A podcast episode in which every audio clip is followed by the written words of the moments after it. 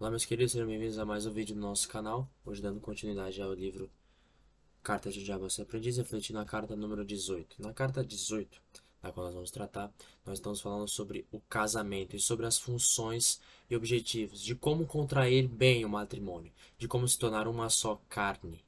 Né? Assim como Adão diz né, após a criação da mulher no paraíso, né? Osso dos meus ossos, carne da minha carne. Como se tornar isso de verdade, né? Porque o que o C.S. Lewis passa aqui na visão do livro é que o demônio quer que as pessoas estejam num clima de paixão, estar apaixonados. Troca a verdade do amor por estar apaixonados.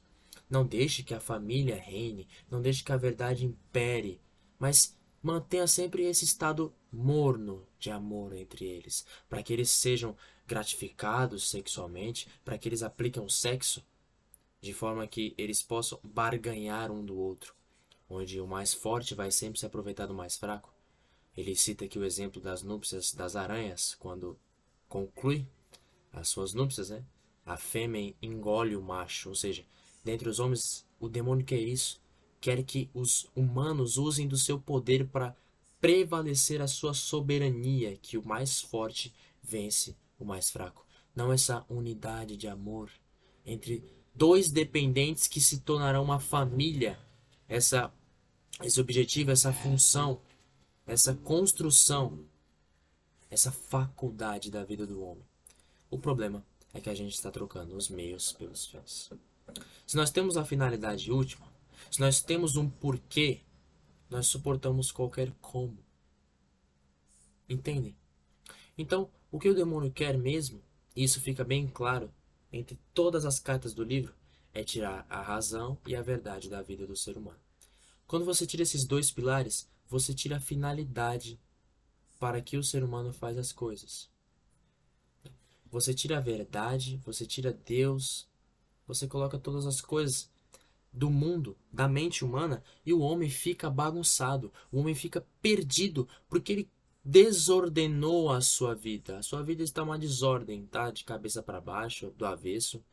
Tudo isso é para nos afastar da verdade. É isso que o demônio faz progressivamente ao longo de todos os séculos, implementando novas ideologias, novas teses, novos métodos persuasivos para conquistar almas ao inferno.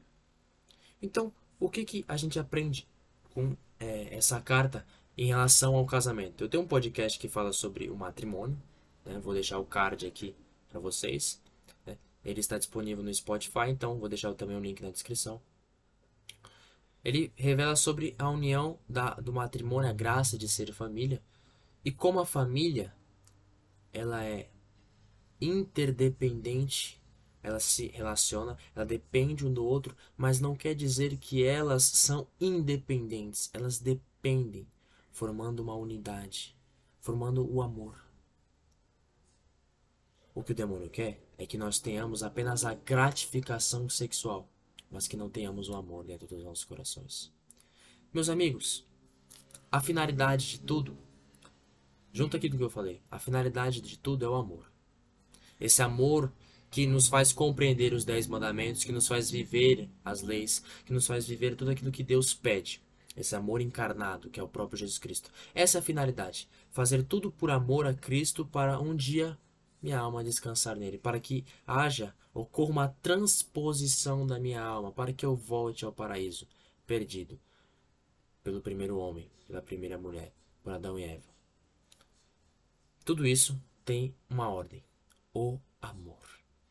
Mas o que o demônio faz é tirar o amor para colocar uma sensação de paixão, estar apaixonado. E aí você busca gratificação, você busca os seus gostos desenfreados, você busca as suas ideias desenfreadas, deliberadas, a sua razão de viver, a sua adrenalina, a sua vontade de buscar sempre coisas novas, mas você não busca a verdade. Você não faz as coisas por amor. Quem faz as coisas por amor consegue tudo. Quem faz as coisas por amor tem a razão das coisas, porque de que adianta? De que adianta conhecer o mundo, saber todas as línguas, falar tudo perfeitamente, que todas as pessoas compreendam, que eu mate a fome do mundo todo se eu não tiver amor dentro do meu coração? Chegará um dia que nós vamos nos esvaziar perfeitamente de nós mesmos, nós seremos separados, a nossa alma será separada do corpo. E vai sobrar o que nos nossos restos mortais? Tudo vai se apagar, tudo vai desaparecer. O que não vai se desaparecer é essa semente que nós deixamos Deus plantar, regar e que o amor dele crescesse dentro de nós. O que vai valer a pena no final da nossa vida não vai ser tanto as grandiosas obras que nós tenhamos feito, e sim o amor com o qual nós implementamos nas obras. Do que adianta uma grande obra sem um mínimo de amor? Mas adianta muito, muito amor na mínima obra. Levantar, arrumar a cama por amor a Cristo. Não essa sensação de estar apaixonado, aqui eu coloco um contexto familiar amar os seus filhos, largar um pouco esse celular, largar um pouco essa sua vida acadêmica, essa sua vida profissional, olhar para o céu e dizer: Senhor, por amor a vós, eu vou me unir. Essa união de amor, eu vou me reunir, me religar, religião, religar-se a vós na união de amor que é a minha família. Eu vou viver por eles, eu vou amá-los, do que adianta eu saber tudo, estudar tantas coisas, se me falta o essencial que é o vosso amor para conseguir amar os meus? Então o demônio quer tirar a finalidade, quer tirar o amor, quer colocar a paixão. É isso que eu quero que vocês tenham em mente, meus amigos. Não retirem o essencial. Não retirem a verdade. Não retirem o amor.